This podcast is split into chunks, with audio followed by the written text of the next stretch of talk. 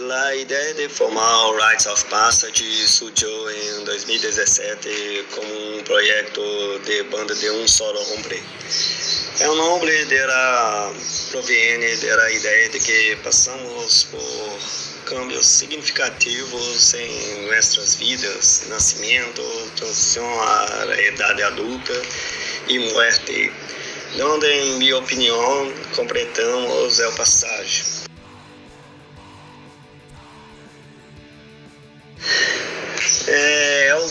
E a letra da banda se basam em la angústia e melancolia do existencialismo humano.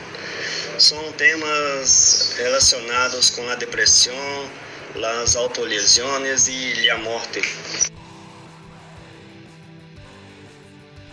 Quando gravei o disco Rites of Passage, Los Dias Eram Assim, de Desiree Dias, Lo pensava demasiado em que ele ia, ia pisar. Solo sabia que queria ser um sonido atmosférico melancólico.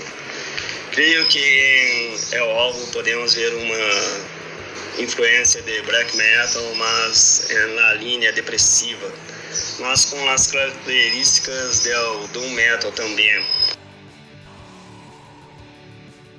Agradeço a Culto Rádio Metal por el contacto e saludo a todos os que escutam eh, Rádio Culto Metal e que buscam os Rites of Passage que estás em todas as plataformas digitais e também me buscam em Instagram. Muitas graças.